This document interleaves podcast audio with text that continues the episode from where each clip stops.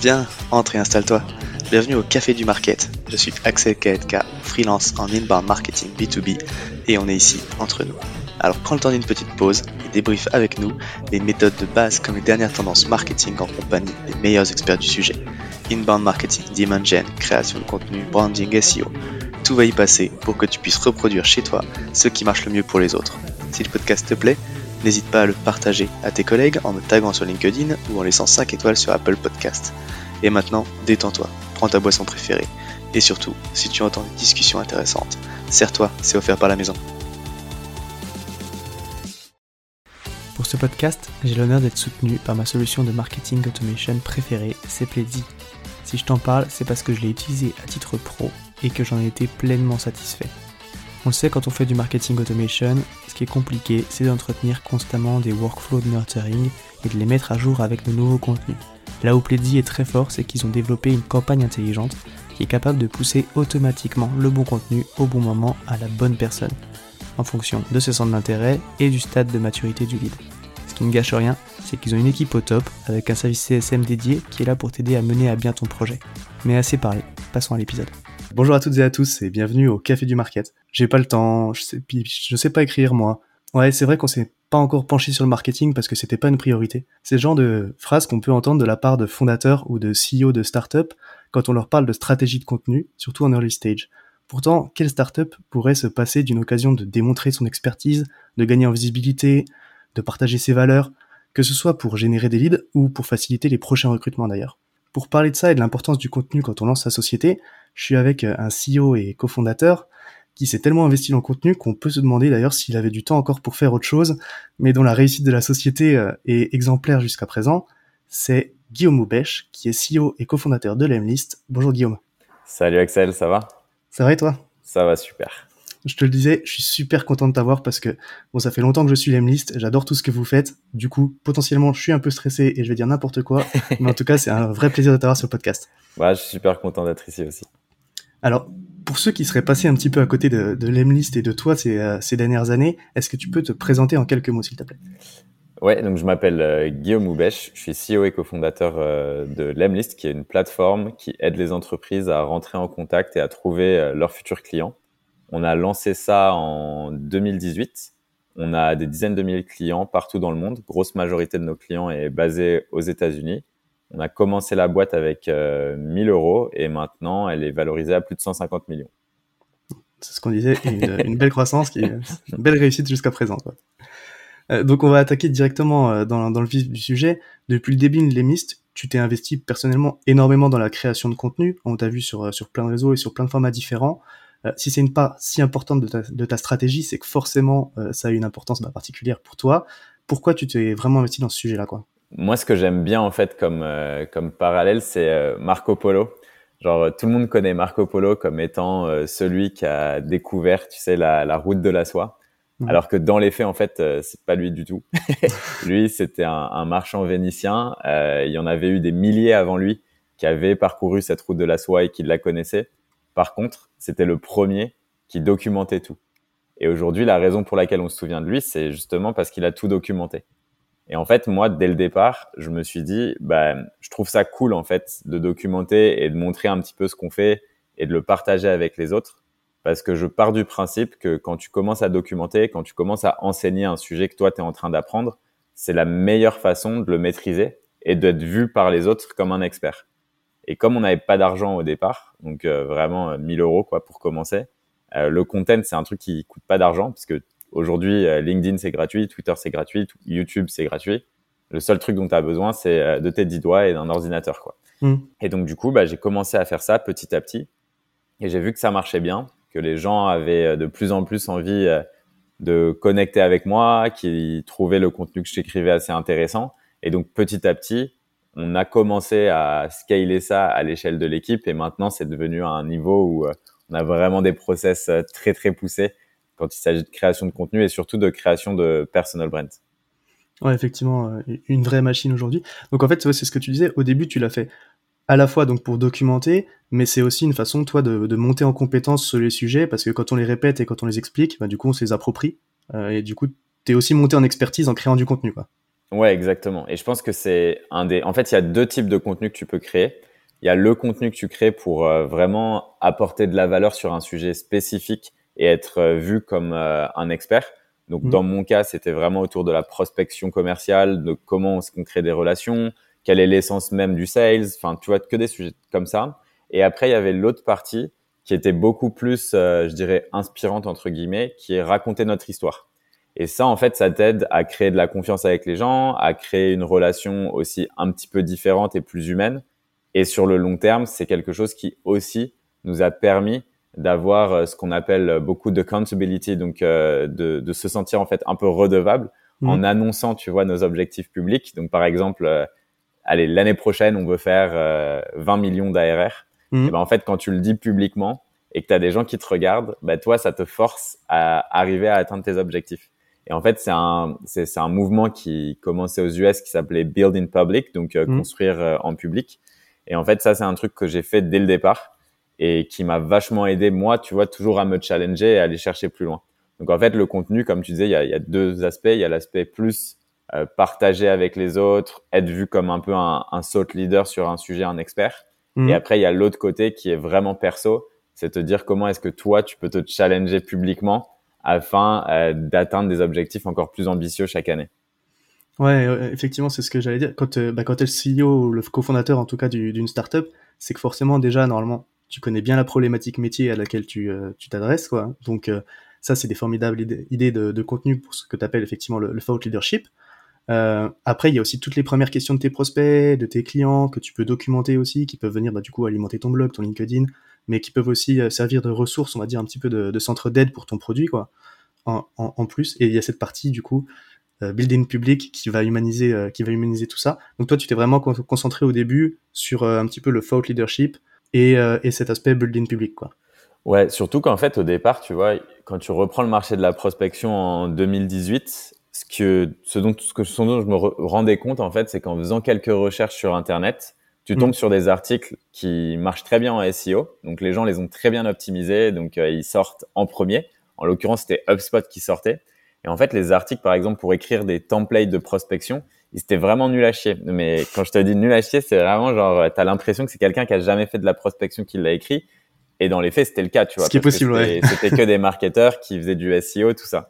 Et donc du coup, moi qui avais eu mon agence euh, avant où j'avais fait euh, des centaines de campagnes de prospection, je me suis dit, tu sais quoi, je vais faire des campagnes de prospection, je vais tout documenter de façon publique pour montrer aux gens, voilà, ça c'est des vrais templates, voilà les réponses qu'on a, parce qu'en fait la plupart des templates qui étaient donnés, on les associait jamais avec, euh, tu vois, le process de prospection, mmh. ni avec les résultats de campagne. Et donc du coup, je me suis dit, je vais commencer à le faire.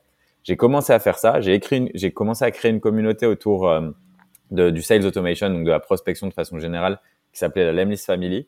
Et sur dedans, Facebook ouais, c'était sur Facebook. pardon, ouais, ouais. Et dedans, en fait, toutes les semaines, je partageais comme ça. Je faisais des weekly template review où je, je commençais à partager. À côté de ça, je faisais beaucoup de prospection aussi pour aller euh, contacter euh, mon ICP, donc euh, Ideal Customer Profile ou Persona. Mhm.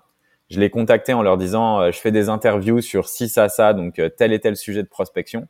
Là, pendant l'interview, je leur posais toutes les questions pour voir si c'était potentiellement un fit pour ma solution, mais ça me permettait aussi de trouver, comme tu disais juste avant, tu vois, les bonnes questions en fait que les gens peuvent se poser. Et mhm. à partir de ça, en fait, ça me faisait des idées de contenu. Donc, par exemple, les gens me disaient, euh, ouais, moi, ce qui est un peu chiant en ce moment, c'est euh, mon taux d'ouverture. Donc, euh, combien de personnes ouvrent mes emails? Et là, du coup, je commence à creuser. Je me dis, ok, ben en fait, leur vrai problème, c'est pas tant ça, c'est plutôt la délivrabilité. Donc, je vais mm. écrire à propos de la délivrabilité. Et en fait, je faisais, j'essaie, toutes les personnes que je contactais en outbound, donc en prospection, je les intégrais à ma stratégie de contenu. Et c'est grâce à ça, tu vois, que plus tard, quand tu sors des articles et que tu as d'autres personnes, en fait, tu te sers de l'audience de plein de personnes qui, eux, ont déjà une audience un peu plus grosse pour toi associer ta marque à ça et de construire et euh, grossir step by step euh, à l'international.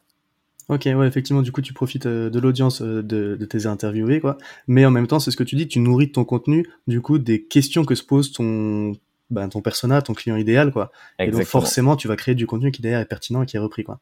Exactement. J'ai une petite question par rapport à ce que tu dis là. C'est vrai que quand on parle de communauté, euh, tu as parlé de, de, ton groupe Facebook du coup que tu animais. Comment tu as fait venir dans ce groupe les premiers utilisateurs? C'est toujours le plus galère. Ouais, c'est pour ça que je la pose. Euh, au début, tu fais venir tes parents, tes amis, et ton frère, tes sœurs. Euh, C'était un peu ça en vrai. Euh, et puis après, en fait, euh, step by step, tu vois, on avait, nous, on avait eu la chance de faire un, un lancement sur avec un partenaire aux US qui s'appelait euh, AppSumo. Et du coup, on avait eu des milliers de clients très rapidement. Et en, grâce à eux, et en fait, ces gens-là, du fait euh, des questions qu'ils posaient dans le chat de façon récurrente, et j'étais tout seul à faire le support, bah, en fait, je les ai dit, je leur ai dit directement, euh, venez, venez dans la communauté. Et, et au départ, c'était vraiment moi qui répondais à toutes les questions et j'étais vraiment au taquet et je créais le contenu et j'essayais d'animer un petit peu tout ça. Et je pense qu'il m'a fallu peut-être cinq mois avant que les gens commencent à poser des questions et commencent à un petit peu. Euh, donc au début, c'est un gros moment de solitude. Hein. Enfin, les, les communautés, ça, ça prend beaucoup de temps parce qu'il y en a beaucoup, parce qu'il y a beaucoup de gens qui essayent de faire des choses. Mais en vrai, c'est un travail de longue haleine, donc faut être très patient et il euh, faut, il faut juste te dire, ok, comment est-ce que je peux faire pour apporter de la valeur euh, aux gens qui sont là? Ouais, ça s'anime quoi, c'est clair. Euh, tu en as parlé, tu faisais beaucoup aussi de, de templates d'email, tu montrais tes réponses, vous avez beaucoup euh, structuré un petit peu justement comment bien prospecter, comment aussi bien utiliser l'outil. Au final, c'est presque une démonstration. Votre contenu, on a presque, enfin, ça pourrait presque être considéré comme une fonctionnalité supplémentaire de votre produit, quoi. En fait, c'est gratuit parce que c'est accessible, mais quand tu achètes l'Emlist, bah il y a aussi tout, il y a aussi tout ce qui va avec. Tu le vois, tu le vois un petit peu comme ça. Enfin, ça joue forcément dans la relation commerciale quand t'as quand as tout ça en plus de l'outil, quoi. Ouais, c'est clair. Et puis en fait, il y a, y a, ce côté, tu vois, les gens, quand ils achètent un produit ou un service, tout est basé sur euh, de la relation de confiance. Tu vois, mm. même quand tu vas au supermarché acheter, euh, je sais pas moi, des, des pâtes ou de la salade, quand tu l'achètes, tu as confiance dans le magasin pour te dire que cette nourriture, elle va pas te tuer, tu vois, elle va pas t'empoisonner. Et, et, en fait, tout ce que tu fais, c'est de la confiance. Et donc, comment est-ce que tu crées de la confiance? Pour moi, il faut apporter un maximum de valeur. Et le contenu qu'on crée était vraiment sans bullshit en fait. Tu vois, c'était très actionnable. J'écrivais pas du contenu pour ranker en SEO et faire en sorte que mes articles soient le, le mieux structuré possible pour que, euh, tu vois, Google l'index. Ça, je m'en mm. foutais. Moi, ce que je voulais, c'était un article. Tu arrives dessus, tu as une problématique et j'ai réussi à résoudre cette problématique et as, euh, tu en sors avec, euh, voilà, le step by step de ce que je dois faire pour réussir à résoudre tout ça, tu vois. Et en gros, clairement, c'était à moitié de l'apport de valeur, à moitié du product tutorial. Et donc, clairement, ça nous a aidé à driver beaucoup de clients et, euh, plus, tard aussi utilisateurs et membres de communauté, en fait. Ok, super intéressant. Euh, et finalement, tu l'as, dit aussi un petit peu tout à l'heure, euh, quand tu t'impliques autant dans le contenu, toi, c'est aussi une façon de montrer l'exemple à tes équipes. Tu vois, c'est un peu aberrant, mais je discutais avec un, un marketeur euh, d'une autre société où justement euh, il voulait lancer du personal branding un petit peu dans un petit peu à la façon de ce que vous faites sur LinkedIn euh, mais bon le CEO il voulait pas y consacrer du temps donc il attendait que les employés le fassent pour voir si ça marche et puis après peut-être qu'il l'aurait fait tu vois. Sauf que bah, quand tu veux mettre en place ce genre de stratégie dans ta boîte forcément tu as besoin de t'impliquer toi en premier. Donc ça a forcément dû déjà aider tes employés bah, ils se mettent forcément dans la mouvance quoi. Et en plus, après, j'ai une deuxième question dans la question, mais tu as mis en place, en tout cas, j'avais lu quelque chose là-dessus à un moment, des binômes sales market euh, pour travailler justement sur cette stratégie de contenu là. Et j'ai trouvé ça super intéressant. Tu peux expliquer un petit peu, s'il te plaît? Ouais, il y a même, euh, on a fait un truc encore. Euh, enfin, j'ai lancé un programme de coaching qui s'appelle Lemtastic, donc qui aide en fait les gens dans la boîte à créer leur personal brand. Parce qu'en fait, à la base, je faisais ce coaching de façon indirecte avec les head off, donc chaque chef de département. Mhm. Et, euh, et, typiquement, tu vois, tu prenais tous les head-off qui, qui sont chez nous. Quand ils sont arrivés, ils avaient peu de connexions sur LinkedIn et ils étaient inconnus. Et après un an, un an et demi, euh, c'est tous devenus des thought leaders euh, dans ce qu'ils font, etc., etc. Et en fait, je me suis dit, ouais, c'est cool, je l'ai fait avec les head-off, ouais, je les ai aidés parce que je fais des points régulièrement avec eux. Mais maintenant, euh, je, maintenant que l'équipe grossit, je pourrais le faire avec tout le monde, tu vois. Donc j'ai créé un programme vraiment ultra actionnable euh, où je fais un coaching avec euh, n'importe qui dans la boîte, tu vois. Enfin, ça peut mhm. être euh, toutes les personnes qui ont envie de se lancer. Et tous les matins, on passe une heure tous ensemble à écrire du contenu pour Twitter et pour LinkedIn. Et donc là, tu vois, c'est un, c'est un truc qui maintenant, enfin, c'est vraiment un programme et c'est un truc qu'on va vachement pousser parce qu'en fait, moi, je pars du principe là, notre objectif, tu vois, on est vraiment dans une phase d'hypercroissance. On a dépassé les 10 millions d'ARR. On veut aller euh, taper les 100 millions, tu vois, d'ici euh, 3-4 ans. Et donc, Mhm. en fait, on est dans cette phase où on commence à réfléchir à tous nos process. On commence à réfléchir beaucoup au recrutement.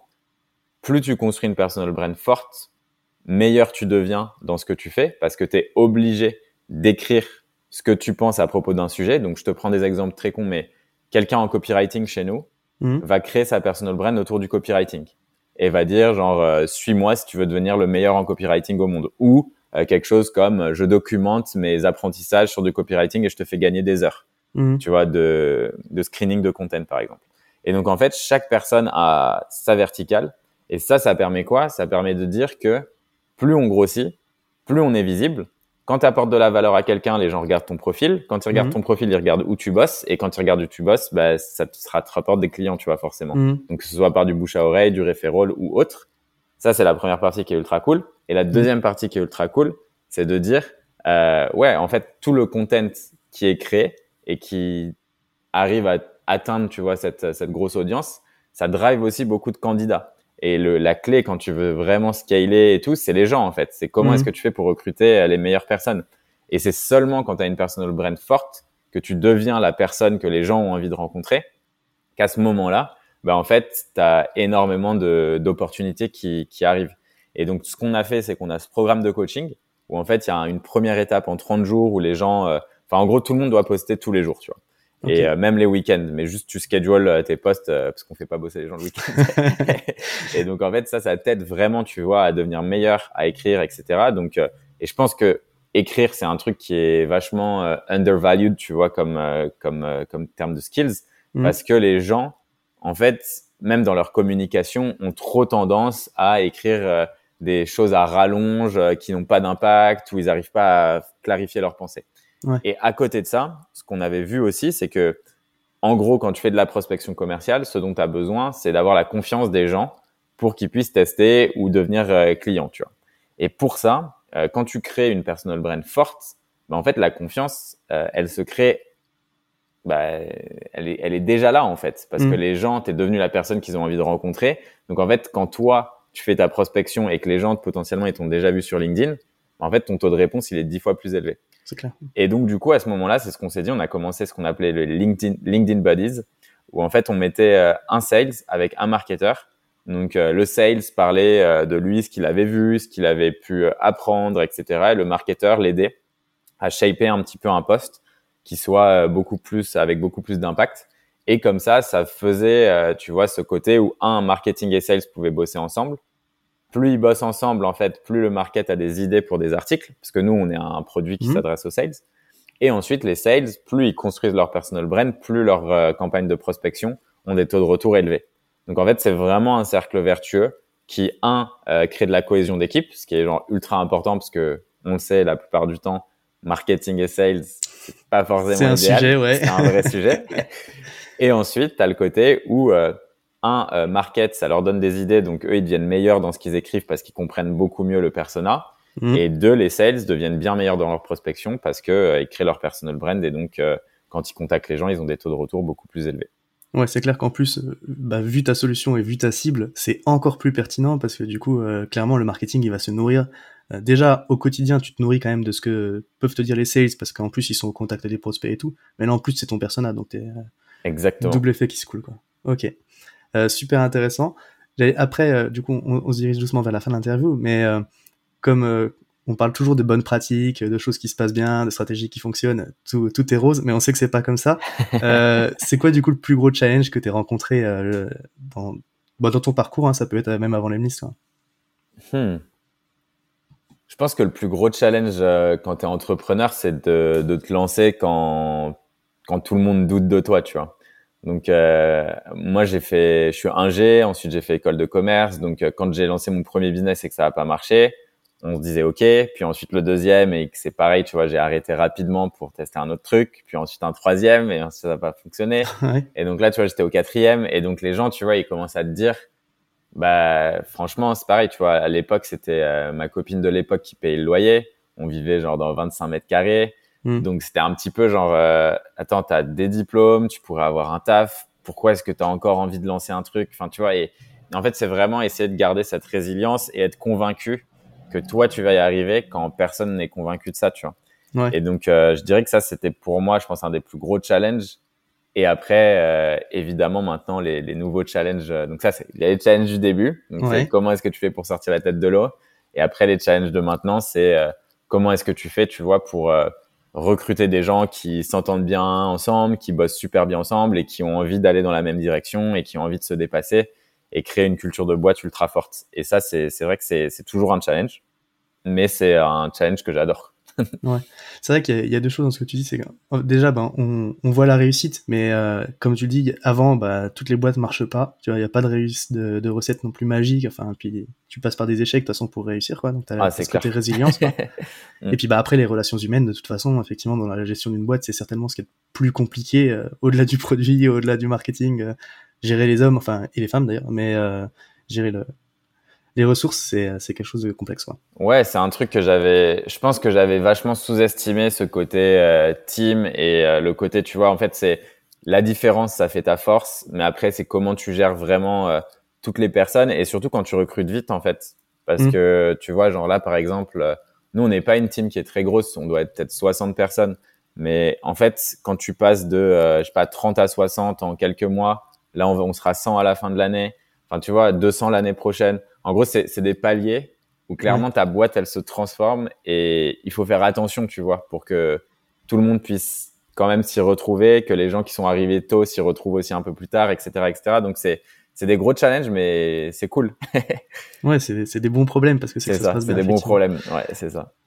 Euh, ok, parfait. Bon, écoute, c'était c'était super riche. S'il y a une chose à, retenir, un conseil que tu donnerais du coup euh, à un founder qui démarre euh, par rapport peut-être au contenu, justement, ce serait quoi? Franchement, les founders, c'est arrêter de vous trouver des excuses et écrivez du content. Vous êtes les experts de votre domaine parce que vous vous êtes lancé dans un domaine que vous, où vous êtes euh, passionné, où vous connaissez bien le problème, vous connaissez bien l'industrie. Donc partagez, arrêtez d'être radin et écrivez, lancez-vous et n'ayez pas peur du regard des autres parce qu'on s'en fout en fait. Ouais. Simplement. et puis au pire, si t'es pas vu, personne ne le saura. ben voilà, c'est ça en fait. Si ton poste marche pas, personne ne le saura en fait. C'est juste ça quoi. Ok. Bon bah écoute, merci, euh, merci beaucoup euh, Guillaume euh, d'être passé. Du coup, bon évidemment, du coup, tu es présent sur LinkedIn. Je crois qu'on l'a dit, mais si jamais. LinkedIn, Twitter, YouTube, Insta, TikTok, partout. TikTok, partout. on, bah, on peut te retrouver sur tous ces réseaux. c'était un plaisir d'échanger avec toi. C'était super riche, super intéressant. Donc, je te remercie encore beaucoup d'être passé sur le sur le podcast et je te dis donc à très bientôt. À très vite. Ciao, ciao. À tous ceux qui ont tenu jusqu'ici, déjà merci beaucoup, et j'imagine que le sujet vous a plu, donc n'hésitez pas à envoyer de bonnes ondes à notre invité. Pour ceux qui le souhaitent, le meilleur moyen de soutenir le podcast, ça reste d'en parler autour de vous et de laisser 5 étoiles sur votre plateforme d'écoute préférée. Je compte sur vous. Et dans tous les cas, je vous dis à bientôt pour un prochain rendez-vous au Café du Market.